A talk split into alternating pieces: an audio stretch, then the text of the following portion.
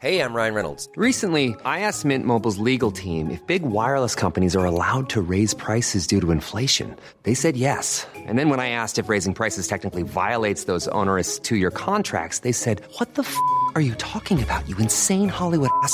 So to recap, we're cutting the price of Mint Unlimited from $30 a month to just $15 a month. Give it a try at mintmobile.com slash switch. $45 upfront for three months plus taxes and fees. Promo rate for new customers for limited time. Unlimited more than 40 gigabytes per month. Slows. Full terms at mintmobile.com. C'est vrai que j'ai mis une pression aussi sur le couple, voilà, en, en faisant comprendre que bon là maintenant euh, il s'agissait de faire un truc sérieux, voire même de se marier, de alors que bon euh, c'était pas forcément. euh, Puis je pense que c'est hyper compliqué pour un homme aussi, euh, même s'il est très amoureux, de se dire oh là là, euh, pourquoi elle me pressurise comme ça, la Ouais. dame. euh.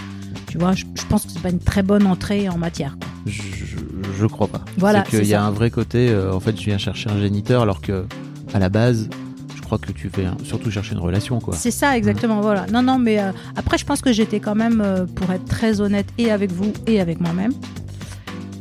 Euh, pour être vraiment très honnête, même si ça va me desservir, là, ce que je vais dire, je crois que j'ai jamais conçu la parentalité à deux. Ah ouais? Ouais. J'ai toujours pensé que j'allais être une maman solo. Ok. Donc, tu vois, je suis même pas sûre que j'avais envie à la base de la partager. Ah, c'est fou. Exécuté par qui? Fabrice Florent. Bonjour, bonsoir, bon après-midi à toutes et à tous et bienvenue dans ce nouvel épisode d'Histoire de Daronne, le podcast où chaque mardi à partir de 6h du matin, je donne la parole à une mère pour lui faire causer de son expérience de la maternité sous tous les angles. Je suis Fabrice Florent, je produis des super podcasts d'interviews et de discussions, en tout cas moi je les trouve super, et je crée des contenus. Je fais parler des pères de paternité, des mères de maternité, des gens de leur rapport au succès, je prends des mecs entre quatre yeux pour leur parler de masculinité, je fais causer des gens de leur rapport à l'argent et de plein d'autres thèmes que je vous invite à découvrir en allant sur mon site fabflorent.com f a b f l o r e n. Si vous aimez cet épisode, vous pouvez aller écouter la bande-annonce du podcast pour en découvrir plus sur mon travail et mes autres podcasts. Vous aimez mon travail, vous pouvez m'offrir un cadeau en échange en me soutenant financièrement et ainsi me donner un peu plus de sérénité en vous abonnant par exemple à mon Patreon ou en m'envoyant de l'argent sonnant et trébuchant. Allez dans les notes du podcast ou en allant sur fabflorent.com, f a b f l o r e n t.com, donc vous y trouverez toutes les infos. Enfin, si vous aimez ce podcast, vous pouvez vous y abonner, mettre un chouette commentaire et 5 étoiles au podcast sur votre application de podcast préférée et surtout, surtout, surtout, partagez cet épisode et ce podcast autour de vous s'il vous a plu. Je suis sûr que vous connaissez des gens que mon travail pourrait intéresser. Vous pourrez également venir commenter avec mes auditrices et mes auditeurs chaque épisode directement sur mon Discord. Alors Discord, c'est un petit logiciel génial que je vous invite à découvrir, qu'il faut installer sur votre téléphone ou votre ordi. Vous pouvez également me suivre sur les différentes plateformes et réseaux sociaux. Vous pouvez vous abonner à ma newsletter et vous trouverez toutes ces infos pour me contacter dans les notes de cet épisode. Un grand merci d'avance et bonne écoute à vous. Salut Elodie, Salut bienvenue. Merci beaucoup. Elodie, tu sors euh, ces jours-ci, là, euh, je ne sais pas exactement quand cet Le épisode 19 sortira. avril. Mais voilà, le 19 avril, si ça sort plus tard, vous savez euh, que c'est déjà disponible. euh, une BD qui raconte ta vie de maman solo. Et quand on dit maman solo, il y a une vraie il y a plein de définitions aujourd'hui. Il y a des gens qui me disent, euh, moi, je j'admire vachement les parents solo, etc. Et en fait, c'est des parents divorcés. Toi, alors je, je crois qu'on n'est pas loin d'avoir le même âge, mais tu as fait ce que Jean-Jacques Goldman a chanté euh, dans les années 80. T'as fait un bébé toute seule, quoi. Exactement, j'ai fait un bébé toute seule. Ouais, c'est-à-dire que je suis partie en Belgique et je me suis fait inséminer pour faire un bébé toute seule. Waouh. Waouh. Et alors moi, quand j'ai vu euh, ta BD euh, sortir, je me suis dit, il faut que j'ai Elodie dans l'histoire de Daron parce que pour moi, c'est euh, bah, t'es genre warrior plus plus quoi. C'était t'es, t'es la daronnerie euh, ultime. T'as, gagné au jeu de la daronne. C'est ça, j'ai un Oscar. Ta fille aujourd'hui a 11 ans? Exactement, elle a 11 ans, elle est en sixième. Donc en plus, c'est cool parce que t'as du recul. Complètement. T'es pas une jeune maman. Exactement. Euh, et t'as t'es pas une jeune maman, c'est je sais pas pourquoi je dis Oui, ça, peu. J'ai 47 ans. Allez, hop, ça c'est fait. Boum. hop. Non mais c'est pas pour ça, c'est pas c'est pas euh, tu vois t'es pas en- elle est pas encore euh, dans, en bas âge quoi. Ça y est, t'es en Ah train ouais, elle est de autonome. t'as Même pré- que là, c'était grève aujourd'hui de la cantine. Donc là, elle déjeune avec ses copines en toute autonomie. Je ne sais absolument pas où. Je suis ravie. Ah, là t'as une préado là, c'est parti. Exactement. Ouais, c'est ça. Et, et en fait, je trouvais ça d'autant plus intéressant que effectivement, tu as du recul et que à l'époque, euh, alors moi j'ai vu de plus en plus là de, de jeunes femmes euh, faire des PMA, etc., etc. C'est en train qui c'est en train de sortir sur les réseaux sociaux et tout. Mais à, l'époque, euh, c'était moins, c'était c'était moins la mode entre guillemets quoi. Ou en tout cas, on parlait déjà de PMA, je crois, mais plutôt pour les couples euh, ho- homoparentaux quoi. Exact. Ou alors pour euh, les, les, les couples qui avaient une difficulté à, faire un enfant, effectivement, puisque la, la procréation médicalement assistée, c'est pour tout le monde. À la Oui. base, c'est pour les couples euh, hétéros ou homo. Malheureusement, effectivement, dans la PMA, l'insémination artificielle était euh, encore tout à fait illégale pour les femmes célibataires ou les femmes lesbiennes. Donc, elles partaient toutes euh, en Espagne ou en Belgique. Moi, j'ai appris. euh, je sais pas, tu, tu as lu la BD Mais bien sûr. Ouais, super. Enfin. Ouais. Donc, euh, ce cheminement, cette réflexion intellectuelle que, que je me suis fait sur, euh, sur cette éventualité-là pour répondre à mon désir d'enfant, il est venu après euh, le deuil, entre guillemets, de de- d'adopter. Ok. D'accord J'ai quand même d'abord pensé à l'adoption avant de faire un bébé toute seule. C'est parce que j'ai vu que l'adoption pour les femmes euh, célibataires était extrêmement compliquée. C'est-à-dire qu'une fois que j'avais fini tout le parcours pour obtenir... euh, Tu me dis si je, suis- je suis trop bavarde. hein. Alors, mais euh, c'est le concept euh, Ah, de, ça va, l'interview, hein, tu vois, c'est que ça roule. je vais te po- Euh, je vais t'arrêter peut-être des fois, tout se passe bien. Si, en fait, voilà, quand j'ai fait tout le parcours pour avoir l'agrément, à la fin, on m'a dit, écoutez, madame, euh, est-ce que vous êtes prête pour avoir un enfant de plus de 7 ans et avec un handicap physique ou mental? Et là, j'avoue, j'ai dit, ah non. Parce que, en gros, Parce on que donne je la passe exactement après les couples hétéros et après les couples homo, alors viennent les femmes célibataires. C'est-à-dire que nous, on arrive vraiment à la fin du fin fond du fin fond. Donc, euh, bah non, j'ai dit non parce que j'ai, je, je pense que j'ai projeté quelle pouvait être ma vie après en tant que maman avec un enfant qui a donc déjà une identité extrêmement définie, puisqu'à 7 ans euh, et plus, bah, c'est quand même, oui. voilà, c'était un très très grand enfant. Et puis avec un handicap, euh, voilà, je, je, je trouvais que j'allais pas forcément avoir les épaules et offrir euh, tout ce que j'avais envie d'offrir à un enfant. Voilà. Donc en fait, c'est à cause de cette euh, euh, déci- enfin, Ou grâce. ou grâce, ouais, ouais, exactement. Ou grâce, ouais, ouais. Oui, parce que sinon, en plus, j'aurais pas eu le plaisir de fabriquer moi-même dans ma chair. On va en parler. Voilà, exactement. Voilà. Donc, euh, mais en tout cas, voilà, c'est à partir de ce moment-là où j'ai commencé à, à réfléchir. Et j'avais à l'époque eu un couple d'amis euh, américaines lesbiennes qui, qui, pas de m'en parler, qui me disaient ah non, mais nous, euh, on va commander du sperme sur internet, on va se faire une insémination Maison, toute seule, Mm. maison, euh, à la main. euh. Ah bon? Mais qu'est-ce que c'est que cette solution? Mais alors, ah bon, mais ça existe et tout. Donc voilà, j'ai commencé à, à être intéressée par la chose, à lire euh, des témoignages et tout. Effectivement, comme tu le dis, il y avait assez peu de femmes, mais il y avait quand même déjà quelques femmes. C'est c'est vrai que, que c'était très peu courant, mais il en existait déjà et c'est marrant parce qu'il y en avait déjà même dans l'entourage de ma maman. Ma maman avait des copines qui avaient déjà fait un enfant toute seule. T'es parisienne, hein. Ouais, je suis pas. J'en profite pour le dire et pour le souligner parce que je, je crois aussi qu'il y a une question de milieu, c'est-à-dire que c'est sans doute plus simple quand on vit à Paris d'avoir des gens qui sont peut-être autour de soi euh, concernés par le. enfin, En même temps, je dis ça, j'en sais foutre rien. Mais bref, Ouais, je sais pas. En tout cas, euh, pour accéder à l'information, effectivement, peut-être que c'est plus courant euh, d'en parler dans des régions citadines et voilà. Euh, après, honnêtement, pour avoir vu les gens dans les salles d'attente euh, en Belgique, il y a de tout. hein, oui. Tu vois. Il y a de tout. Hein. Tu peux habiter au fin fond de euh, Dijon, euh, de, Hmm. de, de Nantes, tu vois. de- voilà, c'est pas, tu vois. Elodie, j'aimerais bien te poser la question que, dont on n'a pas encore parlé, parce que là on est parti sur la PMA et tout. D'où vient ce, ce désir de maternité? Ah, très bonne question. Euh, j'ai toujours voulu avoir un enfant. C'est vraiment, euh, voilà, depuis toute petite, j'ai toujours eu ce désir d'enfant qui n'était pas matérialisé euh, très, très concrètement encore euh, jusqu'à 28 ans. À 28 ans, je suis tombée enceinte d'un homme que j'aimais beaucoup, sauf qu'il n'était pas prêt. Et moi, je découvrais tout d'un coup, je prenais la pilule et tout, que en fait, mon corps, lui, par contre, il était plus que prêt, puisqu'il arrivait même à faire des bébés sous pilule. Et ça a été un espèce de, de, de révélateur à moi-même. D'abord, mon corps a changé de forme à ce moment-là. Parce que ce qu'on sait assez peu quand on fait des interruptions euh, volontaires de grossesse, c'est que ton corps, euh, lui, le, le signal de départ, il est parti. Et donc, euh, ton corps, lui, commence à s'élargir des hanches. les seins s'en rappellent neuf mois après. Des petits trucs comme ça qui font que, en fait, ton corps a beaucoup plus de mémoire que que- qu'on ne voudrait bien Oui. lui prêter. Donc, le désir, il est venu de là. C'est-à-dire de, de réaliser d'abord que euh, c'était possible, que mon corps était capable de faire ça. Ce qui jusque-là, euh, en fait, euh, j'avais eu plusieurs longues relations avec des hommes sans protection, et comme j'étais jamais tombée enceinte, bah la question était pas posée et tu vois, j'avais pas vraiment confiance, confi- conscience, pardon, excusez-moi, que que ça puisse arriver quoi. T'es jamais tombé enceinte auparavant alors que tu Jamais. te protégeais pas. Exactement.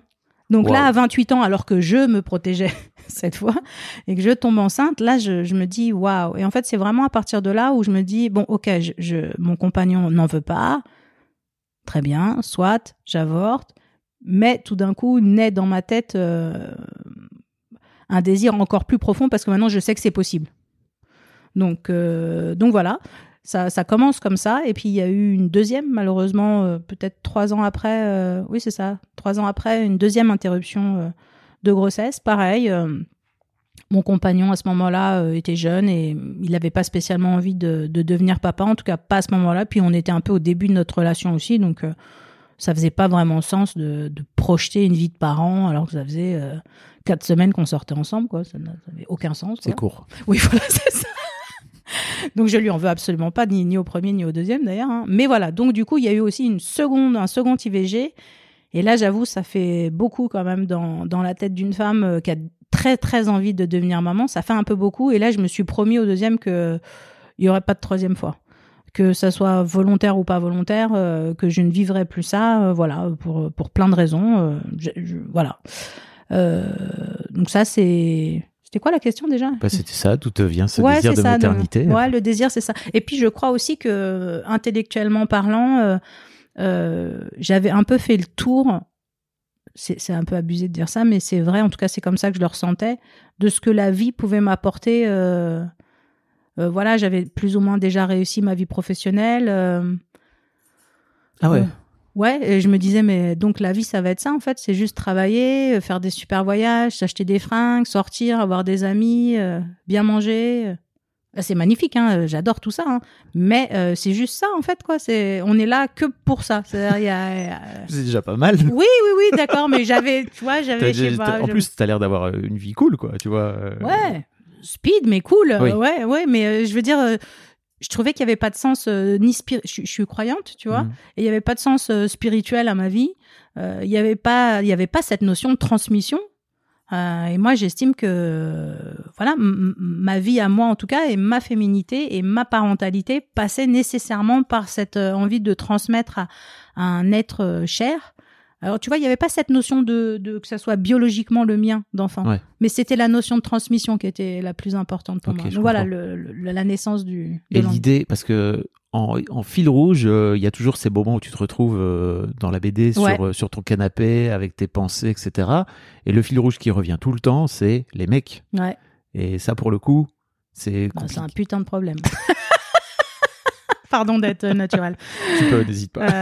Euh, ouais, ouais, bah c'est un vrai problème. Alors je dirais que c'est encore un plus gros problème une fois que t'es maman solo. Oui. Parce que alors là, euh, tu, tu, bah, Bah, tu, tu viens ajouter une case entre guillemets. C'est ça, très compliqué. Et alors en même temps, j'ai toujours pensé ça, que ça devenait très compliqué. Et puis je suis partie au Club Med euh, au ski en décembre.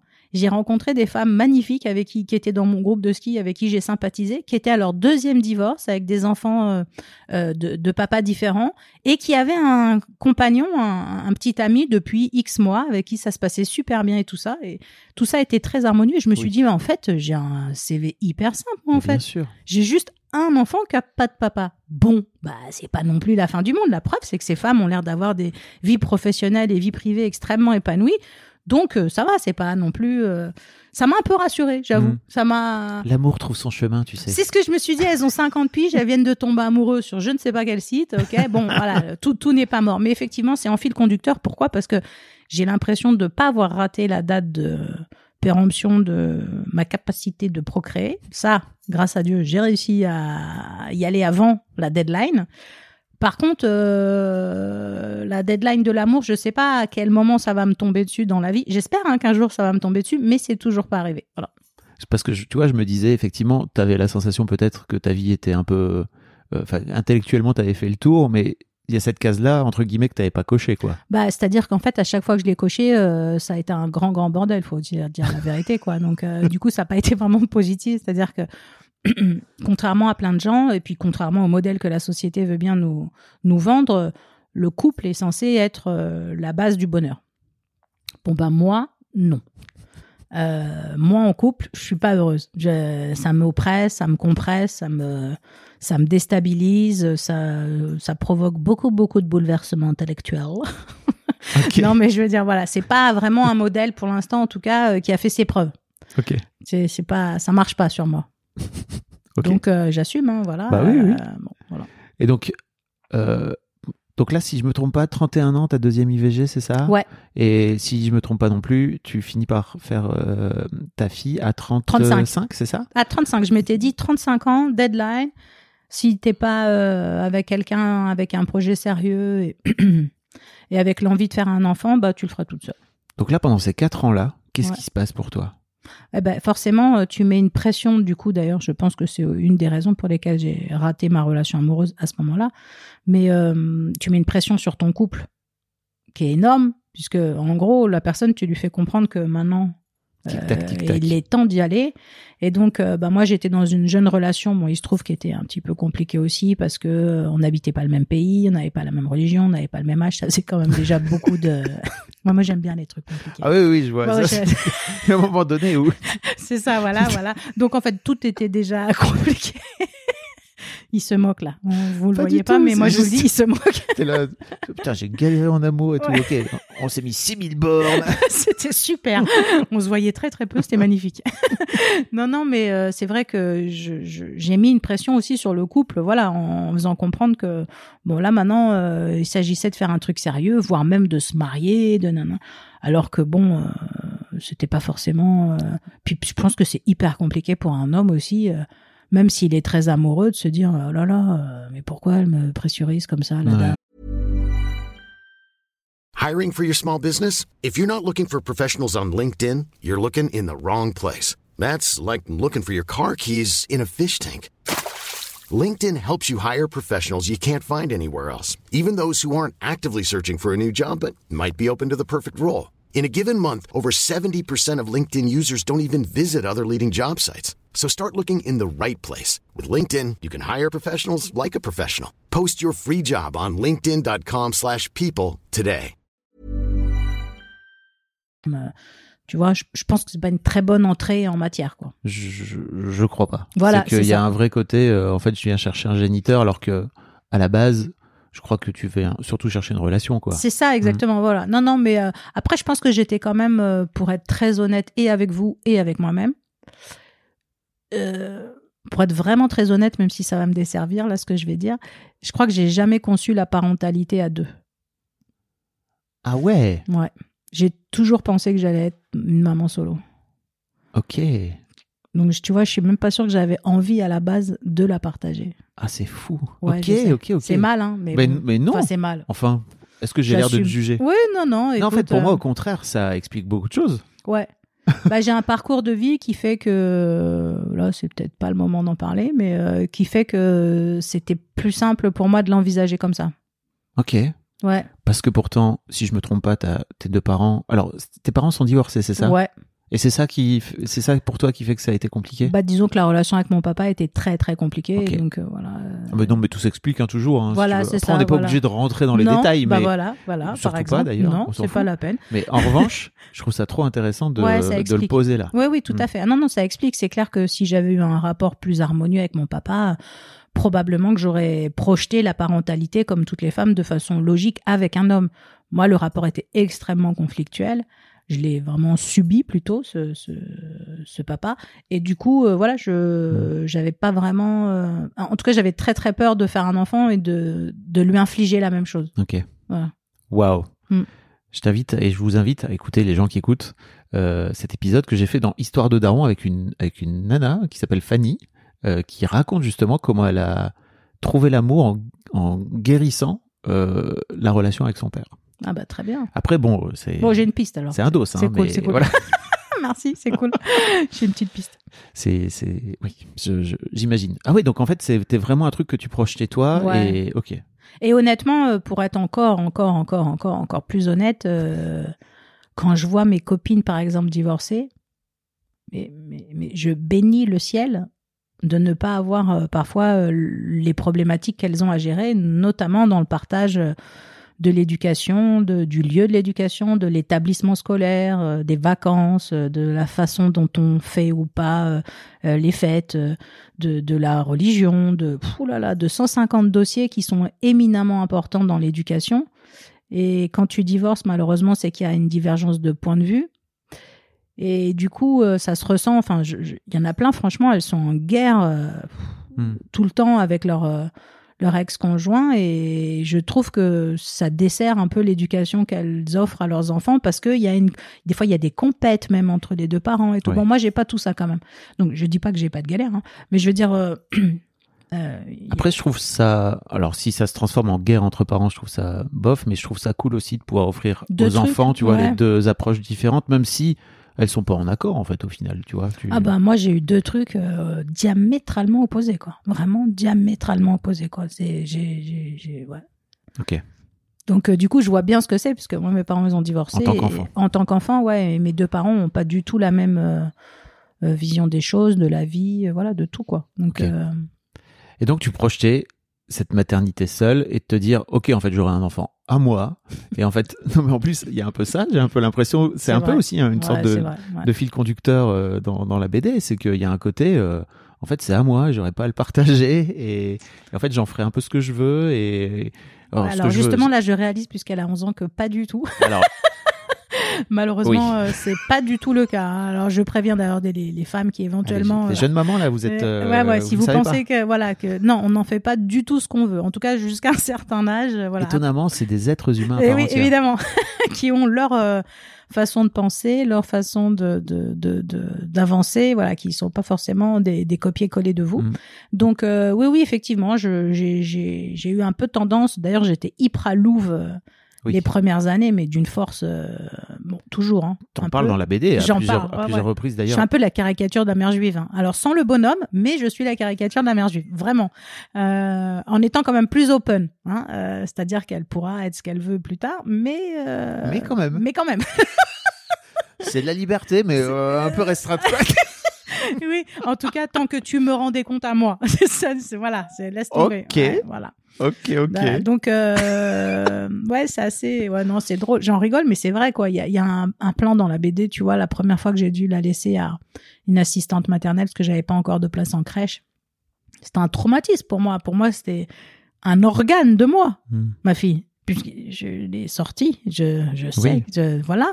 Euh, donc la laisser euh, alors qu'elle a à peine six mois à une inconnue que j'ai juste croisée dans des petites annonces et tout ça, et qu'il faut laisser mon enfant là à quelqu'un que je connais pas pendant X heures, eh ben j'étais planquée euh, dans les buissons euh, pour essayer de voir comme. c'est un vrai truc que t'as fait? Ah bah bien sûr. Ah, je croyais que c'était. euh, ah pour là, rigoler. je croyais que ah c'était non, pour la, ah, y pour a la BD. rien dans la BD qui est faux. hein.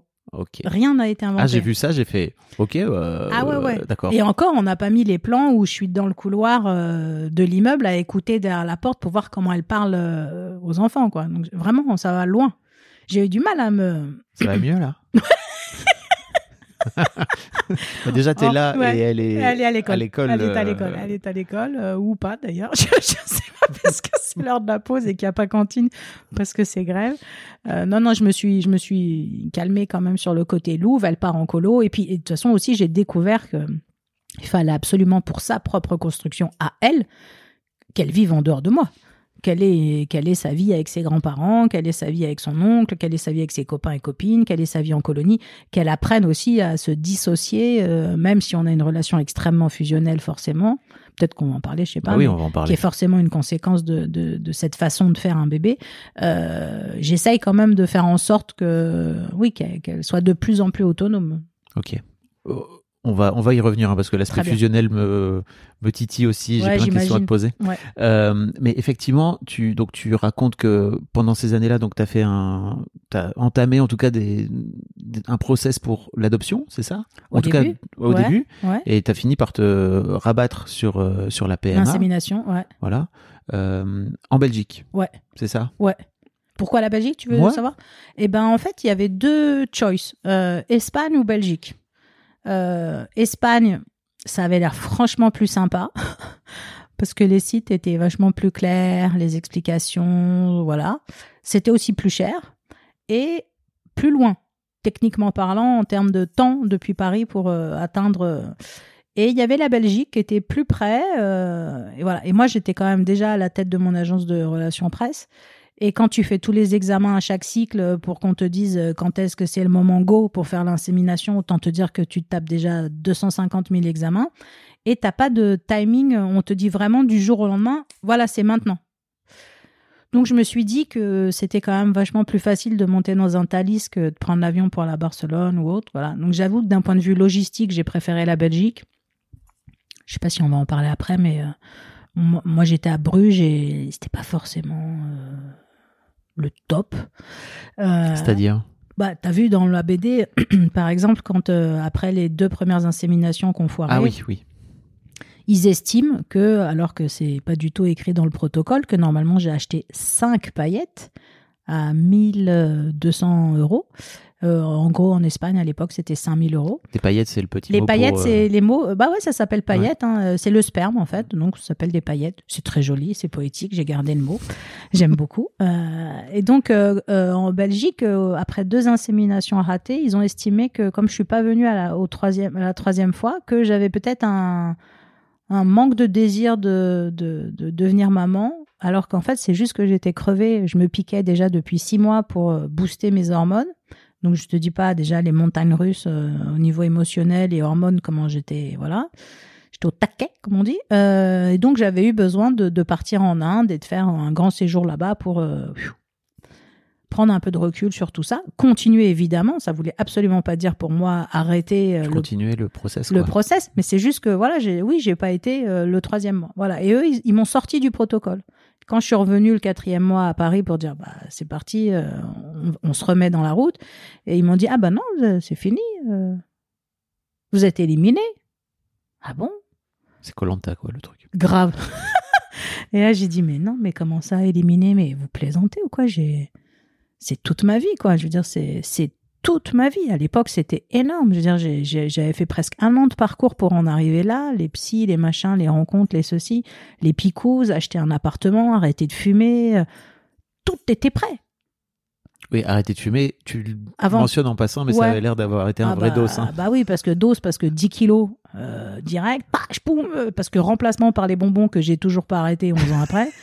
donc gros dossier quand même, parce que donc du coup, euh, changement de forme, multi et plusieurs fois. Et tu donc- fumais beaucoup. Je fumais énormément. Oui. Je fumais un paquet et demi par jour. Ah, et- Ouais, grosse craint. fumeuse. Ouais, ça craint. Que tu as Donc- réglé grâce à l'hypnose, hein, d'ailleurs. Ouais, euh, soit dit exactement. en passant. Soit dit en passant. Ouais, ouais, ouais, ouais, exactement. C'est vrai. Alors, je pense que quand même, mon désir de devenir maman est- était hyper fort et donc, du Mm. coup, la motivation était grande pour créer une cabane propre. Euh, puisque j'ai refait l'hypnose trois fois pour essayer d'arrêter mon addiction au sucre, ça n'a pas du tout marché. Donc, tout ça pour dire que je sais pas si c'est vraiment l'hypnose qui m'a fait arrêter de fumer, mais en tout cas, ça a marché. Euh, mais voilà, tu vois, j'avais mis toutes les conditions et c'est vrai que bah, quand la personne, une, une dame au standard d'un hôpital qui ne parle que flamand, qui déteste parler français, euh, vous dit tout d'un coup, bah non, vous êtes out. Vous dites, mais, euh, Mm. mais qui est cette dame pour décider d'un truc aussi important dans ma vie Euh, Est-ce que je te connais? Est-ce que tu sais ce que je ressens? Est-ce que Si je me trompe pas, tu lui as, tu lui as incendié la gueule, c'est ça? C'est ça Et la maman est venue au secours. C'est ça. C'est-à-dire que la dame, je l'ai pulvérisée. Et du coup, euh, plus personne ne voulait. hein. Non, j'avoue, j'ai un petit caractère de merde. Et du coup, euh, plus personne ne voulait me parler dans ce truc.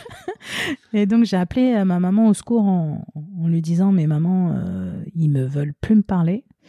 Pourtant, il m'en reste trois des paillettes. Donc, j'ai encore le droit à trois essais. Est-ce que toi, tu veux pas, ma mère étant extrêmement diplomate, polie, euh, blonde. Pas un truc qu'elle t'a éduqué, quoi. Ouais. appris. bah si, elle me l'a appris quand je veux l'utiliser. Je. Ah oui. Si si, quand je veux l'utiliser, je sais faire. hein, Je suis un grand caméléon.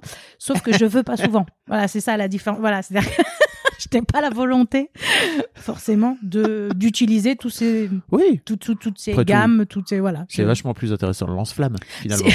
Ouais, non, c'est pas vrai, c'est nul. voilà, c'est ça. Non, non, mais euh, j'ai eu de la chance parce qu'effectivement, elle m'a accompagnée. Elle est venue en train avec moi. Je sais pas ce qu'elle leur a raconté. Si elle, elle a dit une phrase qui était importante quand même. Je crois que je l'ai mise dans la BD. Elle a dit, écoutez, je vous témoigne que le désir d'Élodie de devenir maman n'a absolument pas bougé d'un iota. C'est profond. Elle a un petit problème actuellement, effectivement, pour s'exprimer calmement parce que justement, Les elle prend des hormones de dingue et que donc elle est boostée comme un cheval. Euh, mais euh, moi, je vous dis que en tant que maman, je, je vous assure vraiment de ça. Donc, franchement, je sais pas si elle avait pas eu ce discours-là. Est-ce que, je sais pas, ça se trouve. hein. Et parce que ce qui est fort, c'est que c'est quand elle est venue, ils ont dit bon, allez, d'accord, vas-y, va dans la pièce à côté, on va faire une insémination. Et ben, elle a marché. Waouh. Tu vois, c'est fort hein, quand même comme truc. Et ouais. Et souvent, on en rigole avec maman, parce que je lui dis souvent, c'est c'est complètement incestueux, incestueux un peu de dire ça, mais finalement, c'est un peu avec toi aussi que. non, mais parce qu'intellectuellement, en tout cas, elle a mis, ça, elle a mis son grain. Comment se passe cette grossesse pour toi alors? Alors, euh, Déjà, déjà peut-être on peut parler de comment se passe l'annonce l'annonce, de, de la grossesse. mais quelle joie. Mais. Ah, vraiment. euh, Waouh. C'est tellement dur euh, quand on vous annonce, et ça, je pense que toutes les femmes qui suivent de la PMA, qu'elles soient en couple, pas en couple, euh, hétéro, lesbo, ce, ce que vous voulez, tout le monde le connaît, ce truc-là. C'est tellement dur d'avoir, euh, de mettre toutes les chances de ton côté, et puis hop, tu vois que tu as tes règles. Pff. tu te dis à chaque fois, mais waouh, ça. C'est vraiment très compliqué. hein. Il faut savoir quand même qu'il y a pratiquement une femme sur deux qui a un, un souci euh, pour faire un bébé. hein. Donc je veux dire, c'est pas si anodin que ça. En fait, toutes les femmes, elles passent par des parcours, même les femmes qui sont dans des euh, dans des couples hétéros et tout ce qu'il y a de plus classique. Il y a vraiment un gros dossier quand même là-dessus. Donc Je, je permets juste de mettre un, un petit euh, de, de- de tempérer parce que j'ai reçu hier euh, une, une maman qui racontait qu'en fait euh, ils, ils ont décidé de, de procréer, de faire un enfant, etc. Et elle pensait que ça arriverait pas avant six mois, un an. Et puis ça arrivait tout de suite. Et Ouais, arrivé le jour, le, Ça- le mois même quoi. Non, non, mais Donc- ça arrive aussi, bien sûr. Mais n'empêche que la réalité, c'est quand même qu'il y a des soucis de fertilité chez beaucoup de femmes. Et surtout que c'est hyper douloureux et que c'est pas vécu de la même façon, je pense, par l'homme, parce que lui, il se dit juste, bon, bah, ok, là, allez, ça va pas marcher, mais peut-être ça va marcher après. Toi, tu te remets en question parce que tu sais que c'est, c'est toi l'outil de fabrication. Ouais. Et donc, c'est hyper bizarre parce que tu dis, mais euh, je comprends pas. euh, La je suis culpa-. Ouais, il y a une la culpabi- culpabilité qui Exactement. vient derrière. Ouais, c'est ça, c'est merde, j'ai pas fait bien les le trucs. petit jeu de la culpabilité qui commence. Exactement, et qui est très très très fourbe, je trouve, dans nos sociétés. D'ailleurs, on fait peser un poids extrêmement lourd toute femme qui a un peu plus de 35 ans et qui a pas d'enfant. Il faut voir le regard quand même que, alors que certaines, c'est un choix, quoi, et qu'elles ont le droit de ne pas avoir envie Bien de, sûr. voilà. Ben, on va quand même poser un regard, ah bon, ah d'accord, pas d'enfant. Je vous invite à, si vous écoutez ce- cet épisode, j'ai reçu Elsa qui a 45 ans, qui n'a pas d'enfant, euh, qui raconte euh, Bah, bien. son, son parcours. C'est très intéressant.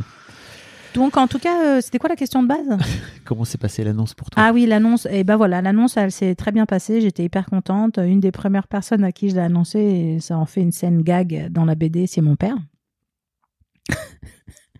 qui est donc un, un vieux pied noir, euh, sourd, euh, un petit peu déconnecté, je dirais, de, no- de notre société contemporaine. Donc je lui annonce, papa, je suis enceinte, c'est magnifique. Oh, c'est super, c'est magnifique, ma fille, Mazalto, ça y est, je vais devenir grand-père et tout. Je lui dis, oui, tu sais, je me suis fait inséminer en Belgique.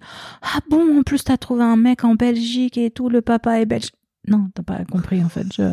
C'était pas ça. C'était pas ça. Bon, c'est pas grave. En tout cas, oui, il. Et ça a été un peu un gag parce que... C'est un dialogue de sourd avec, avec ton ça. père, alors, c'est ça complet. En permanence. C'est Voilà, ça que tu me dis. c'est un peu ça, oui, j'avoue. Complètement même. Euh, voilà, en tout cas, non, non, j'ai été hyper contente. Toute la famille l'a super bien pris. Et puis, euh, il y a eu un engouement, j'avoue, autour de moi. Je sais pas si c'est parce que justement, euh, entre guillemets, j'étais un peu un cas bizarre de faire un bébé toute seule. Mais à l'époque, j'avais deux tonnes d'amis sur Facebook. Et j'ai fait ma grossesse avec mes amis Facebook. C'est-à-dire que vraiment, j'ai partagé Mm. chaque émotion, chaque euh, doute, chaque peur, euh, chaque joie, chaque euh, avec mes amis sur Facebook et, et eux qui étaient tous dans leur vie, soit déjà parents, soit pas encore, ou en tout cas voilà. Mais ils avaient tous du coup des, des conseils à me donner et honnêtement, euh, c'est tellement dur, franchement, de faire un bébé toute seule et de vivre cette grossesse-là toute seule qu'ils ont été d'une grande aide et d'un vrai soutien. Le fait de partager, tu vois. Ouais.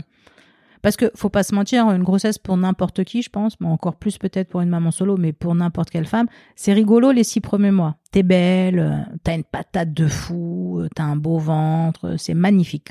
Tout le monde te regarde avec admiration, te laisse la place. Tout le monde est extrêmement bienveillant avec toi et tout. Bon, après, il y a les trois derniers mois. C'est pas la même. hein. C'est-à-dire, là, t'es énorme. T'as un mal au dos. T'as des hémorroïdes. Tu peux plus monter les escaliers. Les dentistes, ils veulent même plus te toucher. Euh, c'est un enfer. Les Euh, dentistes. Ouais, j'ai j'ai une galère de dents quand j'étais enceinte. J'ai pas trouvé. J'ai fait sept dentistes pour trouver un qui voulait bien me soigner une carie parce qu'on on met pas de. Les femmes enceintes, euh, c'est compliqué quoi. Tu vois, dès qu'ils te voient arriver avec un avec un ballon là. Ah non non mais nous euh, bah oui mais c'est à dire que j'ai quand même une carie donc euh, ok il y a un bébé soit et on va essayer de ne pas l'embêter mais moi j'ai une carie moi moi c'est là que tu comprends en fait que pendant euh, les derniers mois de ta vie t'es quand même juste la cabane T'es un vaisseau, quoi. ah ouais. La cabane euh, du, du bébé que tu portes. euh, Alors c'est super, hein, mais c'est, tu te désappropries aussi ton corps hein, quand même. hein, Il y a un moment trouve. dans la BD où tu dis que tu prends conscience aussi à ce moment-là que c'est une décision irréversible. Exactement. Ouais. C'est ça le plus dur. T'en avais pas Pas conscience, conscience avant. avant. Ouais. Bah ouais, parce qu'avant, tu es dans l'effervescence de trouver une solution. Bon, tu as, fait le deuil de l'adoption. Hop, tu as basculé après sur euh, cette histoire d'insémination. Tu mets un an et demi à, y arriver, à être dans, le pipe et dans, dans le protocole. Tu le suis, ça marche, ça y est, tu es enceinte et tout. Bon, tout ça va finalement assez vite, en fait. hein. Enfin, tu vois, les émotions et les, tout s'enchaîne, tout est logique. Et puis là, après, il y a un vrai temps long, qui est la grossesse. Et toi, tu le sais que tu es en train de le fabriquer, le bébé, parce que toi, tu le vois tous les jours, ton corps, il change. Tous les... Et puis ça y est, au bout du cinquième mois, ça bouge, tac, t'es au courant qu'il y a quelqu'un qui habite chez toi. T'es- Tu vois, ça y est, c'est bon, là, ça devient hyper concret. Et du coup, tu sens que ta décision, euh, waouh, mais en fait, euh, tu pourras jamais revenir en arrière, quoi. Je veux dire, euh, c'est fini. C'est-à-dire que là, c'est pour la toute la vie. Tu vas être maman de cet être pour toute la vie. Ça te fait peur la solitude à ce moment-là? Parce Ouais, qu'il y a aussi énormément. ce côté, euh, bah, là je suis toute seule face à ce truc. énormément. Ouais. énormément. Et ça fait encore plus peur quand le bébé naît. Alors, Bah, je- bah, bah, bah, bah, là, c'est. C'est pour, ça que je viens te parler, Elodie. Les Ouais. grands yeux comme ça. Ouais, là, là, là, là, là, là, comment tout ce que tout le monde appelle, là, je sais pas quoi, la dépression postpartum, bah, la dépression postpartum quand t'es tout seul, elle est plus que violente. Ça a été un, ça a été un tsunami, quoi, un tsunami tel que je pense que j'en ai fait une tumeur. La tumeur que j'ai Ouais. après, tu vois, On moi, je suis sûre qu'elle vient de là. Mm. T'es sûr, sûr Ah oui, moi, je suis sûre qu'elle vient de là. Ça a été beaucoup, beaucoup, beaucoup trop dur. Beaucoup trop dur. Tu ne peux pas dormir. Quelqu'un qui vit sans dormir. Oui, oui. Tu vois, c'est pas possible, tu vois. Mais ceci dit, tu vois, il y a un truc où je trouve que dans ta situation, c'est plus clair. C'est que, par exemple, j'ai reçu pas mal de jeunes mamans qui, qui ont fait des postpartum hardcore aussi, mais qui se reposaient sur leurs mecs là où les mecs euh, n'étaient pas euh, à la hauteur, si tu veux, ou ne prenaient pas leur place en tout cas. Et je crois que c'est d'autant plus dur de se dire ah putain, mais en fait, donc j'ai mon gars, mais mon gars il fait pas le taf, donc en fait je vais le faire. Mm. Là où toi, bah j'imagine que tu Y savais que tu pouvais Ouais. compter que sur Sur ta pomme quoi. Ouais, et puis il y a aussi toute la tchatch, tu vois, euh, sans, sans être méchante, mais euh, euh, tout ce qu'on t'a un peu fait croire euh, avant que le bébé arrive, euh, notamment ton entourage proche, comme quoi ils vont être là, et en fait, non. Euh, en fait, ça y est, tu vois, t'as voulu faire un enfant seul, bah maintenant, meuf, euh, vas-y, assume, hein. c'est toi qui as décidé ça, non? Donc, bah, T'expliques justement que ton, ton, ta mère et ton père, euh, ton frère, c'est ça? Hmm. euh, Il y a une soirée où vraiment t'es au bout du roule et voire même tu dis que tu regardes ton appart et tu te dis ah merde c'est c'est pas assez haut pour me pour me jeter. C'est ça Ouais. Ouais, ouais. Elle a, elle a trois semaines et ça faisait 28 jours que j'avais pas dormi d'affilée, du tout. Et je devenais ouf. Je devenais ouf. J'étais vraiment, mais quand je te dis fatiguée, c'est, euh, tu vois. euh, j'arrivais pas quoi les émotions étaient trop fortes puis je comprenais rien pourquoi ça pleure tout le temps ce truc euh, tu, tu, tu, tu changes tu donnes tété tu, tu dis ah merde alors c'est moi mes seins il y a pas assez de lait bon bah je vais me donner le biberon Culpabilité. ouais tu vois tu, tu- puis tu comprends pas quoi t'es tout seul et puis t'as pas quelqu'un un compagne ou une compagne t'as pas un- quelqu'un qui est avec toi qui pose un regard sur cet enfant et qui peut éventuellement te calmer t'as jamais quelqu'un à qui tu peux dire ah, excuse-moi j'ai une gastro là en ce moment donc je vais aller aux chiottes, je te laisse t'occuper du môme pendant deux heures. C'est-à-dire que moi, par exemple, quand j'avais une gastro, eh ben j'avais une gastro avec mon môme. Tout est comme ça. Et, et c'est hyper lourd, quoi. Et moi en plus j'avais une boîte à faire tourner. Oui. Donc On l'a pas, on l'a, tu l'as précisé évoqué, là ouais. juste comme ça Ouais, en ouais. passant, mais professionnellement, tu t'es, t'es- t'es- t'es- t'es Ah chef bah, d'entreprise c'est ça, voilà. Donc euh, j'ai eu la grande grande surprise très très sympathique euh, d'avoir formé une fille qui s'appelait Natacha. Bonjour Natacha, si tu nous écoutes. Ouais. Euh, si tu nous écoutes, euh, jamais je te pardonnerai, sache-le. Ok. Euh, je l'ai formée, enfin elle était déjà RP, mais je l'ai formée à mes clients pour T'es qu'elle attaché prenne- de presse. Hein. Exactement. Je suis attachée de presse, donc euh, voilà, je l'ai formée pour qu'elle prenne la suite avec mes clients et que pendant au moins un petit laps de temps après la- la- l'accouchement, comme toutes les femmes, je bénéficie entre guillemets d'un congé maternité. Et puis en fait, euh, donc je l'ai bien payée pour euh, la former, je lui ai bien présenté tous mes clients et je sais plus exactement quel jour, mais elle m'a envoyé un jour un mail depuis la Guadeloupe en me disant bon en fait non, je je bah non, salut. Mauvaise C'est-à-dire, pioche. hein. ouais. et, et- et voilà. Et Ness avait euh, 20 jours. Donc j'ai eu zéro congé mater. Et en plus, la boîte, elle était au top du top quand je l'ai laissée. Enfin, avant d'accoucher, quoi. J'avais, euh, je sais plus, 8-10 clients, ce qui est beaucoup quand Mm. même déjà. Euh, voilà, je me suis retrouvée avec euh, le nourrisson, la boîte, euh, tout en même temps. Et euh, voilà, c'est compliqué. Et j'ai pas bien anticipé, tu vois, si j'avais des conseils à donner, euh, c'est vraiment cette phase-là, là, les, les six premiers mois après l'accouchement. Je pense qu'il faut être vachement aidé, quoi. Alors, soit tu as une maman qui est cap euh, euh, de venir carrément vivre chez toi pour t'aider, une sœur, une copine, un pote, je sais pas, n'importe qui. En tout cas, tu as une personne sur qui tu peux compter pour, par exemple, dormir une nuit sur deux. Éventuellement, pouvoir te laver, faire à manger, ce genre de truc. Parce que toi, quand tu es tout seul, concrètement, on, dit tout le temps aux femmes, euh, quand elles ont un bébé, il faut dormir quand le bébé dort. D'accord. Alors ça, c'est dans le monde où tu es avec quelqu'un. Parce que dans le monde où tu es tout seul, quand le bébé dort, c'est là que tu dois faire les machines, c'est là que tu dois faire les courses, c'est là que tu dois faire ton ménage, c'est là que tu dois bosser. C'est- C'est-à-dire que les heures où le bébé dort, toi, t'es pas du tout en phase. euh, là, C'est enfin, tu peux faire tout ce que t'as pas fait. Donc, euh, moi, je me suis pas écoutée pendant deux ans, tu vois. C'est pour ça qu'on a découvert la tumeur assez tard, tu vois. T'as, t'as eu des regrets à ce moment-là? Ouais. Ouais, ouais, franchement, euh, même si t'es content, tu vois, euh, bah, T'avais ton, t'avais ton bébé. t'avais ton bébé, mais ta fille, quoi. euh, moi, la perte de liberté, mais même encore maintenant, hein. Oui, parce que j'ai bien compris que enfin, si vous avez lu la BD ou si vous entendez Elodie depuis le début, on est sur une femme libre. Hein, qui Oui. est, en moyenne, on euh, est plutôt sur on, est, on est sur ce modèle-là, on est sur l'option prix. grosse envie de liberté. Hein. Ouais, c'est ça. Ouais, J'avoue que c'est vraiment intrinsèque et c'est une définition euh, sine qua non de, de mon existence, vraiment pour tout. Mais tu le savais pas, ça Que, que ça allait me rendre euh, bah, pas du tout libre. Bah, qu'en fait, effectivement, c'est ton bébé, donc en fait, euh, t'as pas, pas un coparent avec qui euh, dealer, mais que bah quand même, Bah, j'avais pas quoi. mesuré ça. Mm. Et j'avais pas mesuré euh, que ma vie à moi allait être autant chamboulée. Euh, en plus, il se trouve qu'à l'époque, j'étais encore un peu dans la musique.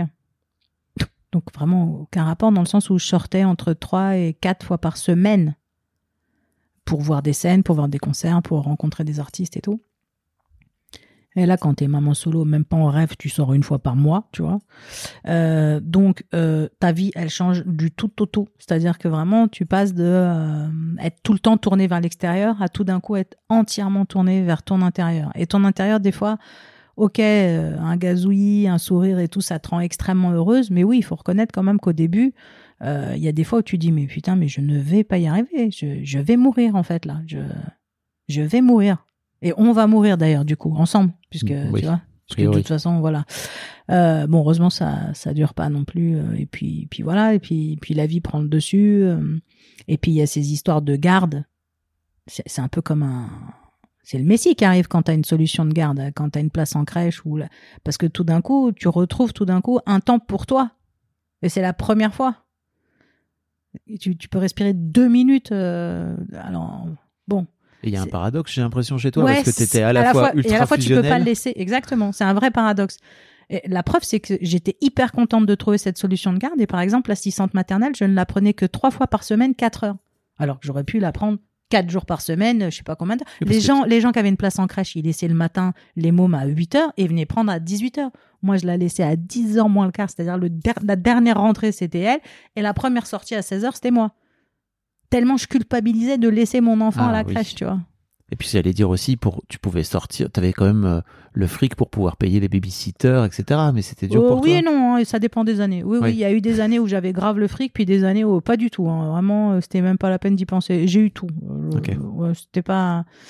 euh, Par contre, j'ai jamais eu vraiment cette envie-là. C'est-à-dire que je pense qu'il y a un. D'ailleurs, on en a parlé avec Hélène, la pédopsie qui est dans la, la BD, qui a aidé plusieurs fois, trois fois, à des moments différents, euh, Ness à, à vivre euh, son identité. Et en fait, m'a aidé moi aussi à travers ces mots. Oui, J'avoue, en vrai, c'est moi qui a- ça a aidé pas mal. Je suis hyper contente parce qu'elle m'a envoyé un petit SMS ce matin. Elle m'a dit qu'elle serait là à la, à la dédicace euh, le 21 avril. J'avoue, je suis ravie. euh, ça cool. me fait plaisir qu'un des personnages de la BD, Ouais. entre autres, bon, il y en aura plein, mais voilà, c'est très sympa. Et elle, elle m'a dit un truc assez vrai un jour parce qu'elle a vu vraiment, en fait, j'étais dans d'une culpabilité de ouf. Mais faut dire, rappelez-vous euh, un peu tous là, je sais pas si vous vous en souvenez, mais moi, c'était pendant les années où il y avait toutes les manifs, tout le temps, Mm. des gens en rose là.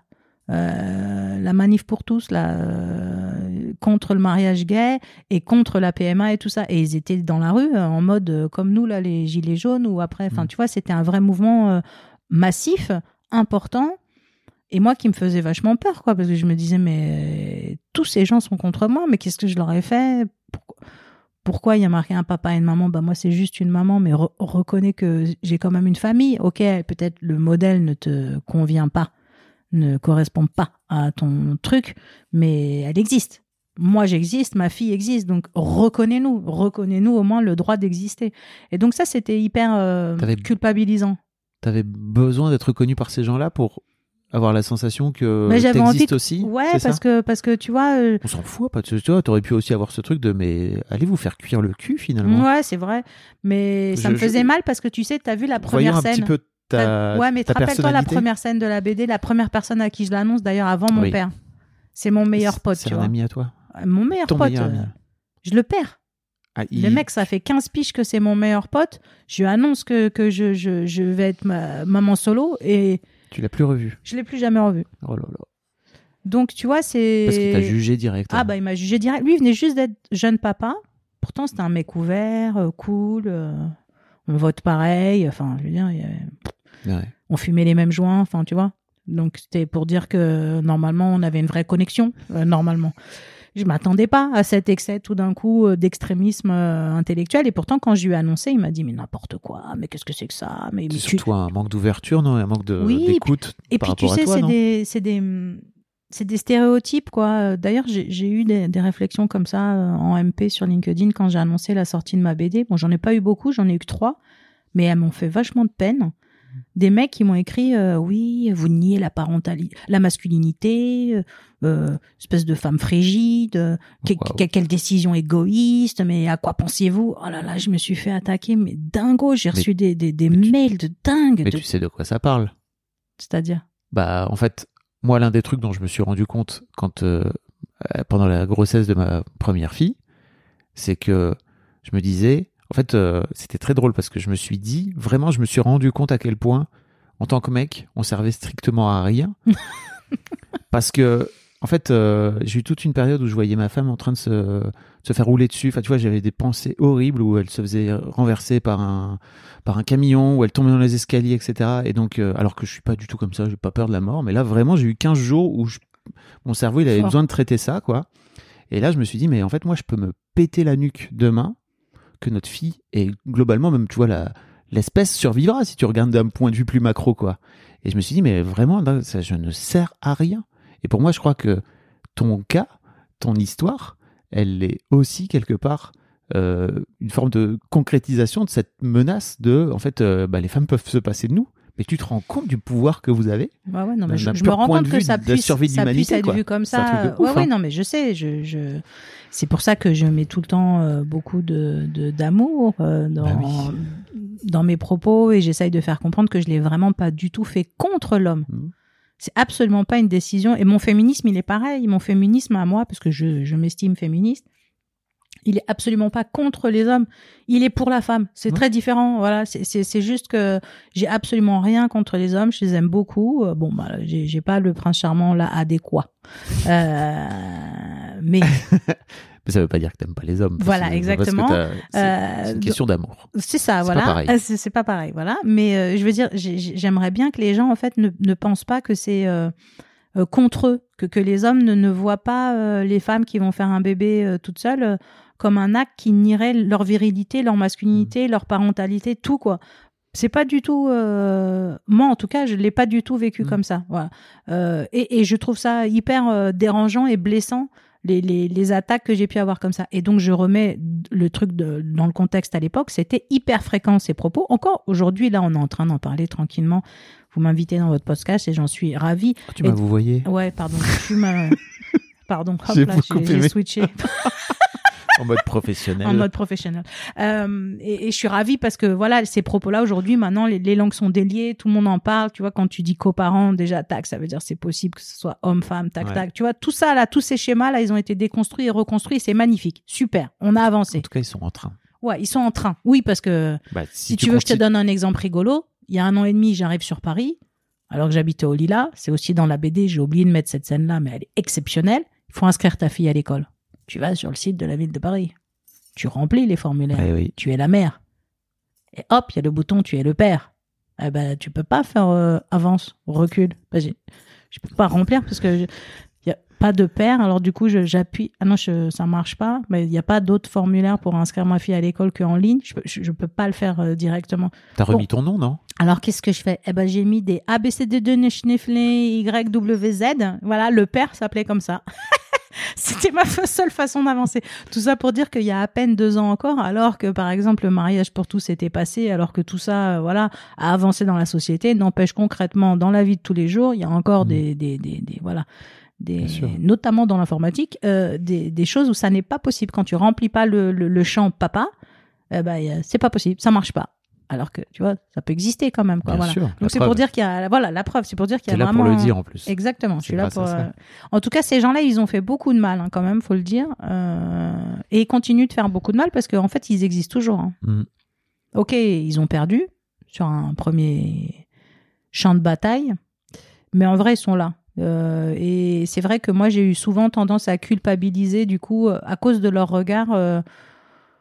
Et si j'avais pas eu cette Hélène qui m'avait dit, un- qui m'a dit un jour, euh, Elodie, tu as rien enlevé, tu as créé la vie. Tu, tu- tu n'as rien enlevé à personne. Donc arrête de culpabiliser euh, de tout et de vouloir absolument être euh, tout du coup pour Ness, tu vois, euh, parce que c'est lourd de sens en fait. Après, tu vois, t'es tout le temps en train de te dire bon alors elle a pas de papa, donc bon allez vas-y, il faut que faut que sa vie elle soit exceptionnelle. Et donc tu fais tout pour que sa vie soit exceptionnelle, sauf que ça te met une pression euh, de malade mental que j'ai pas lâché. Hein. Ah, t'y- es toujours? Ouais, et en fait elle se rend même pas compte d'ailleurs que sa vie est Mais exceptionnelle, Bien sûr. évidemment. Enfin, ça, c'est la base. hein. Ouais, ça c'est la base. ouais. Moi je suis toujours en train de pédaler quoi, mais euh, bon voilà, c'est pas grave. Ça va? Je crois que c'est arrivé à l'adolescence, tu vois, où vraiment, Ah ouais, je crois ça- qu'ils prennent conscience de, ok, ils regardent les potes en face, ils se regardent eux, ils disent, ouais, ouais, ouais. Tu, tu l'as emmené partout dans le monde. C'est ça. Elle a, elle a- elle a un, elle a un passeport, euh, t'as mal, mal au crâne, quoi, sans vouloir. J'ose même, j'ai à peine osé l'aborder dans la BD parce que ça fait, ça fait vraiment privilégié et que j'ai pas trop envie de passer non plus pour, euh, pour je sais pas quoi d'ailleurs, mais. euh, Bah, tu le dis, t'as un bilan carbone. euh, Ouais, à chier. Voilà. J'ai un bilan carbone à chier alors que mes clients Désastreux. sont dans l'environnement. si, d'ailleurs, quand ils vont comprendre qu'en fait, je prends très très souvent l'avion. Non, mais voilà. euh, là, on va au Kenya dans 10 jours, tu vois. Ah oui, Euh, s'en fout complètement, mais alors d'une force. bah oui. Alors que moi, je suis surexcitée euh, d'aller voir les animaux et d'aller en safari et d'amener enfin, voilà. Bon, voilà, c'est une truc euh, parmi tant d'autres, mais oui, elle se rend pas compte de la, la chance qu'elle a. Et moi, j'ai toujours tendance à vouloir combler, euh, voilà, ce qu'elle a pas. Alors que, mais qu'est-ce qu'elle a pas? Bah, un papa. Ah. Un papa, quand même, c'est énorme, tu vois. On est quand même normalement tous euh, élevés, que tu l'aimes ou que tu l'aimes pas, par un papa et une maman. Euh, ou deux mamans, ou deux papas, mais en tout cas deux êtres, deux façons de penser, de, de ressenti, de lecture de la vie, de façon de prendre les choses. Euh, voilà. Moi, il y a moi et moi et moi. Et- euh, elle, a, et elle a des figures paternelles ou Alors, des, Elle a ou des deux grands-pères. Elle a deux grands-pères puisqu'elle a mon papa et mon beau-papa, euh, qui sont deux papis très différents, euh, super. Elle a un tonton. Elle a mon frère Ilan, euh, qui est euh, un petit peu présent dans sa vie, pas pas énormément, mais un peu. Et puis voilà, elle a, elle a des figures masculines, mais bon, j'ai deux autres frères du côté de mon père, par exemple, bah ils ont pas vraiment joué le rôle, Mhm. tu vois. Euh, du coup, je les ai pas mis dans la BD. C'est pas très sympa parce qu'ils existent, mais c'est la vérité. Donc, euh, comme j'ai mis que la vérité, tu vois. Voilà. Mais ouais, je- par exemple, quand j'étais à Bruges et qu'il fallait faire pendant deux heures l'entretien avec le psy pour lui prouver que si, si, t'étais tout à fait capable de faire un bébé toute seule, j'avais grave vendu le fait que j'avais trois demi-frères. Hmm. Bon, Oui, et puis euh, ça s'est pas passé exactement comme euh, Mm. je l'avais bien vendu. Par contre, par contre, ça m'a bien aidé à vendre le projet. Euh, bon, après, dans la vraie vie, euh, ouais, il y a des figures, mais bon, c'est quand même un manque. hein, je pense que elle vois. le verbalise aujourd'hui? Pas du tout. Le manque, tu veux Oui, dire oui, ou- oui. Non, pas du tout. Jamais. Elle l'a verbalisé, tu vois, euh, des fois quand elle était petite, là, justement, les deux, trois fois où on a Tu été voir racontes dans la Hélène. BD, ouais. Ouais, elle a dit une fois, euh, en traversant la rue, comme ça, entre deux trucs euh, qui n'ont rien à voir, mais attends, maman, mais attends, si je le connais pas. Mais ça veut dire peut-être je l'ai déjà croisé dans la rue, en fait. Ah, moi, j'étais là, euh, oui, d'accord. Les gamins les qui te sortent À des 4 ans, tu... ouais. Tu m'étonnes, tu es là, de mais nulle qui est sorti de nulle part, t'es en train de faire les courses, quoi? Qu'est-ce que tu dis? Tu l'as cro- t'as croisé qui? Mais non, alors j'ai Là, tu peux te dire que ça a ça tourné. veut dire que ça a coûté. Exactement. Donc, moi, ça a été la preuve et c'est pour ça qu'on a été voir Hélène et ça s'est super bien passé. Et elle m'a fait rire d'ailleurs parce que après trois ou quatre séances, elle aussi, avec ses petits mots, je crois qu'à l'époque, c'était la deuxième fois, elle devait avoir six ans. Elle me dit C'est bon, maman. Les dessins, Hélène, tout ça, discuter. Ça y est, c'est bon, j'ai tout compris, on peut y aller. C'est elle qui a décidé aussi quand ça commençait et quand ça Mhm. terminait ces séances, tu vois. Ont été à chaque fois assez épisodiques, c'était deux, trois fois, mais je pense que c'est important euh, quand même pour un enfant, en tout cas, qui est né comme ça, d'être un peu accompagné quand il a des questions, parce que même si moi je suis transparente, qu'elle a toujours su la vérité, c'est aussi un, un- une posture hein, d'avoir dit la vérité. Je- Dans ta BD. Ouais, Mm. mais même dans la vie, quoi. Mm. Tu vois, euh, je, je te prends un exemple qui m'a un peu. Euh, J'espère que si elle écoute ça un jour, euh, elle sera pas choquée, mais qui m'a, qui prouve en tout cas qu'il peut y avoir plein de lectures de cette façon de faire des bébés. Un jour, ma maman, elle m'a proposé de rencontrer sa fameuse copine qui avait elle aussi fait un bébé et qui était donc beaucoup plus grand. Elle avait donc un recul et une expérience, tu vois, plus importante que la mienne. Je lui ai dit, Ah, c'est une super occasion. Allez, vas-y, on prend un thé. Je rencontre cette dame avec son fils et elle, elle l'avait fait en Espagne. Et là, je comprends en discutant avec elle que le gamin me dit, bah moi, mon père, il est espagnol. D'ailleurs, moi, maintenant, je parle espagnol. Euh, Tous les ans, on va une fois par an à Barcelone. Euh, Je suis trop fan du groupe de du hum, truc de football de l'équipe. euh, Du Football Club Barcelone. Merci, voilà, euh, voilà. Je suis, je suis, je suis un fan et tout, tu vois. Il m'explique tout ça et moi, je me dis, mais moi, moi, j'ai jamais dit à Annès que son père était belge, puisqu'en plus, c'est complètement con d'un point de vue. euh, logique, puisque la, la, la banque de sperme mondiale est danoise, elle a du sperme qui vient d'un peu de partout. Tout le monde s'a- s'abreuve chez, chez eux. Euh, c'est pas parce que tu le fais en Espagne que tu as eu un donneur euh, espagnol. C'est pas parce que tu le fais en... Tu vois, il n'y a pas de lien. Et elle, elle avait décidé que c'était plus joli de raconter l'histoire comme ça à son enfant et que quelque part, ça l'aidait à avoir une certaine identité. Donc, tu vois, on n'a pas tous la même façon. Donc, le gamin s'était mis à parler espagnol, tu vois, il prenait des petits coups. Je te dis, dans sa chambre, il y avait des, des posters de- du De Barça. Euh, ouais, voilà, tu vois, c'était le, c'était le truc, quoi. Et moi, je me disais, tiens, euh, ben, moi, j'ai pas du tout euh, vu ça comme ça, quoi. Je veux dire, euh, moi, vraiment, je suis restée. euh, Faut amener ta fille sur la côte belge, là. elle manger des moules frites, dis. non, mais tu vois, moi, je veux dire, j'ai pas du tout pensé que que c'était nécessaire au récit. J'avoue, je suis restée vraiment euh, hyper basique. Je lui ai dit la pure vérité depuis le début, quoi. Voilà. Et, et je pense que c'est important aussi dans sa construction. C'est aussi pour ça qu'elle a pas de problème avec ça, qu'elle connaît les termes depuis hyper longtemps. Ça l'a fait rire. Il y a une scène comme ça dans la BD. Et c'est vrai, elle rentre en CM2, donc à Paris. Et euh, bon, bah, quand on lui pose la question, le papa et tout, des fois elle a envie de répondre, puis des fois ça la saoule, elle, elle esquive la question.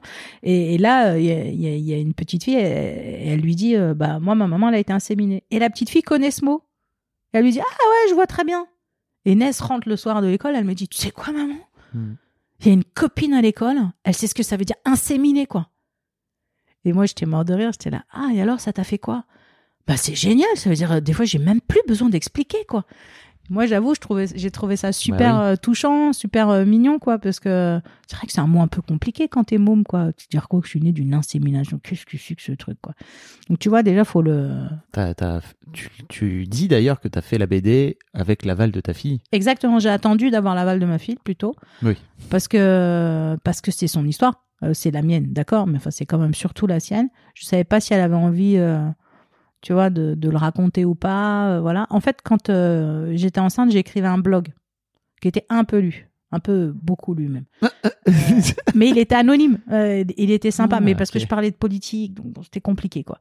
Donc j'avais voulu qu'il soit anonyme et tout ça. Et puis j'avais une créativité débordante pendant la grossesse, mais débordante. Donc j'écrivais des, des, des textes tous les jours qui a priori avait l'air de faire vachement bien marrer les gens et tout, euh, ça marchait super bien. Et du coup, j'avais des éditeurs qui étaient venus me rencontrer en me disant ouais, c'est très sympa et tout. Et moi, je m'étais dit ah ouais, très flatté, ah ouais, pourquoi pas et tout. Et puis après, je me suis dit mais euh, mais est-ce qu'elle est d'accord? Ah oui. Tu vois? Est-ce que j'ai le droit de raconter son histoire euh, alors que tu Bon, vois c'est ton histoire surtout. oui, c'est mon histoire, mais c'est, tu vois, la BD, oui, elle va jusqu'à ses 10 ans, tu Mm. vois. euh, c'est son histoire aussi, quoi. Tu vois, d'ailleurs, au dédicace, ça va être là. euh, Enfin, tu vois, euh, sur la couve, euh, bah, il y a elle et moi. euh, c'est vraiment. il y a marqué, je crois. Bon, j'aime pas du tout le titre, je le dis direct. C'est pas moi qui l'ai choisi. Ça m'a, voilà.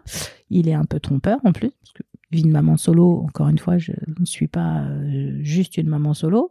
Mm. Euh, et- mais par contre, le, le, le- le sous-titre, le chemin réussi à deux, bon, déjà là, il est un petit peu plus proche de, de, de cette idée Mm. que, tu vois, on. Voilà. Bon, en tout cas, je suis contente qu'elle m'ait donné l'aval et, et qu'elle soit hyper contente de la BD, parce que j'avais un peu peur qu'elle est hyper contente. Donc voilà, c'est cool, quoi. Comment ça se passe l'aspect fusionnel avec ta fille? On- Ah. Je voulais, je voulais t'en parler un peu là. Eh ben, c'est pas simple. Parce que Euh, là, elle est en train de. de grandir. là, elle rentre dans l'adolescence. Mm. Tout le concept de l'adolescence, c'est quoi? C'est de couper le cordon. C'est ça. Euh, alors jusqu'ici, euh, jusqu'à ces 10 ans à peu près, euh, bah, la fusion était parfaite. Mais c'était fusionnel, effectivement. Et il m'avait bien dit, le psy à Bruges, oui, à l'avenir, il faudra quand même qu'il y ait un tiers pour l'équilibre de votre enfant, sinon vous risquez d'avoir une relation fusionnelle avec, c'est très mauvais. Ok. Donc moi, j'ai toujours eu, pareil, c'est un peu pour ça qu'il y a dans la BD tous ces moments d'introspection où je me dis, mais c'est quand que je rencontre l'amour Parce que je sais que le psy, il avait dit à l'époque, il faut qu'il y ait un tiers. Bon, bah alors il est où ce tiers? Hein? Bon, Alors, qui qu'il faut et sur Tinder là. Non, non, mais c'est vrai, tu vois, je, je me disais, bon, bah, il n'y a, pas- il y a pas ce tiers, comment on va faire? Donc, euh, oui, on a une relation fusionnelle. Et là, euh, comme elle grandit, que voilà, elle s'affirme, euh, elle a son, son identité, sa façon d'avoir, de, de, de s'habiller, de parler, d'écrire, de, de s'exprimer, de tout ce que tu veux. Oui, on est en train d'essayer de couper le cordon et c'est pas évident. Euh, c'est pas évident, mais euh, on y travaille. Euh, je te dis, j'essaye d'utiliser les outils qui me sont à ma disposition, mais la réalité est que les gens ne veulent pas comprendre, même mes proches, même mes parents, ils comprennent pas que moi, ma moitié, c'est elle. Donc oui, quand j'achète un appartement, avec qui je visite les appartements? Bah elle. Quand je décide de partir en vacances, avec qui je décide de où on va partir en vacances? Bah elle. Euh, le week-end, quand on va au ciné, avec qui je décide euh, quel film on va voir? Bah elle. En fait, moi, ma vie, je la partage avec elle. Et alors, euh, c'est pas bien parce que ça lui donne souvent un poids sur les épaules un peu d'adulte et ça lui donne une mauvaise position parce que c'est pas très très clair. Bah, tu pourrais choisir les vacances et dire bah en fait Ouais, je euh, pourrais, là, ouais. c'est- là on part au Kenya parce qu'en fait j'ai envie d'aller au Kenya et qu'elle fasse ok. Et en plus, bah, c'est un peu ça là qui se passait aurais- sur ce coup-là. t'en aurais un peu rien à foutre qu'elle en ait rien à foutre. ouais, mais en même temps, pour qu'on soit vraiment dans le kiff toutes les deux, euh, c'est important aussi quand même, de par le fait qu'on voyage toutes les six semaines, euh, qu'elle valide aussi le, le projet, que ça soit un truc route ou un truc euh, un peu classieux ou un truc euh, hyper sport ou un truc, je sais pas, euh, tu vois, peu importe le genre Mhm. de vacances que je lui propose, moi j'estime que et puis puis je sais pas, c'est Mais les enfants s'adaptent, hein, tu sais. Ouais, je sais, mais je te dis, c'est un défaut, je pense que des, des, des, de cette relation fusionnelle, c'est le fait que tu as toujours tout décidé, enfin, et tout vécu avec cette personne. Les gens, ils peuvent te dire ce que tu veux. Tu vois, moi, quand je suis malade à la maison, même quand elle était petite, je suis malade et qu'il faut comprendre que là, il faut me laisser. Et ben, elle a cette capacité-là, ma fille, tu vois. Mhm. Et je suis pas sûre que, tu vois, euh, ça soit. Parce qu'elle comprend que, bon, là, euh, bah, de toute façon, il y aura pas d'autre choix. Donc, euh, va falloir te faire petite là pendant 24 heures. Si j'ai pas envie de te parler, là, bah, je peux pas te parler en fait là, parce que là, je suis vraiment malade de chez malade. Et tu vois toutes ces façons très intimes euh, aussi de partager de la peine, de la joie et tout. C'est la première fois que j'ai acheté un nouvel appartement ou je sais pas quoi. euh, bah ma joie, je vais au resto avec ma fille quoi. Tu vois, c'est donc Ouais, c'est une relation fusionnelle. hein. Clairement, euh, c'est compliqué. C'est aussi compliqué du coup pour quelqu'un de rentrer là-dedans. Parce que. Je veux dire, notamment pour un homme. C'est ça. Voilà, c'est compliqué parce Il que. faut d'abord détricoter la relation avec toi. euh, bah, faut se faire une trouver place. Faut Voilà. se faire une place, tu vois. euh, et alors, euh, non seulement faut se faire une place déjà en tant que bonhomme, mais alors si en plus tu commences à l'ouvrir sur l'éducation et à vouloir te faire une place en tant que papa, alors que justement j'ai fait un bébé toute seule, ah ça se complique encore plus. Tu vois, parce que du coup, euh, comment t'expliquer que bah non, en fait, j'ai pas vraiment besoin de ton avis sur euh, comment je dois lui dire d'être bonne ou pas à l'école, puisque justement c'est ma fille en fait. euh, comment te dire Très compliqué, tu vois. Je sens déjà, moi, que je suis à ma place dans mon canapé. Je ne veux plus bouger. Plus bouger. Je suis juste là. Bah, je vais plus te poser de questions. Alors, si c'est ça. Non, mais j'avoue, c'est c'est très compliqué. C'est très compliqué. Très, très compliqué. Et il va falloir que j'y travaille plus. Mais j'ai un avantage, euh, Et si, et si tu. c'est le temps. De toute façon, avec, tu vois, elle va grandir, elle va faire sa vie Mhm. ado, et va bien falloir que le cordon il se coupe, tu vois. Donc Mhm. bon, Parce que tu pourrais aussi, je sais pas, trouver un daron divorcé qui a lui aussi déjà de l'expérience avec les enfants et qui. oui, bah c'est le. euh, ouais, je veux dire, en tout cas, là, je- c'est tout frais, donc j'en sais rien. Mais, Ah, euh, ok.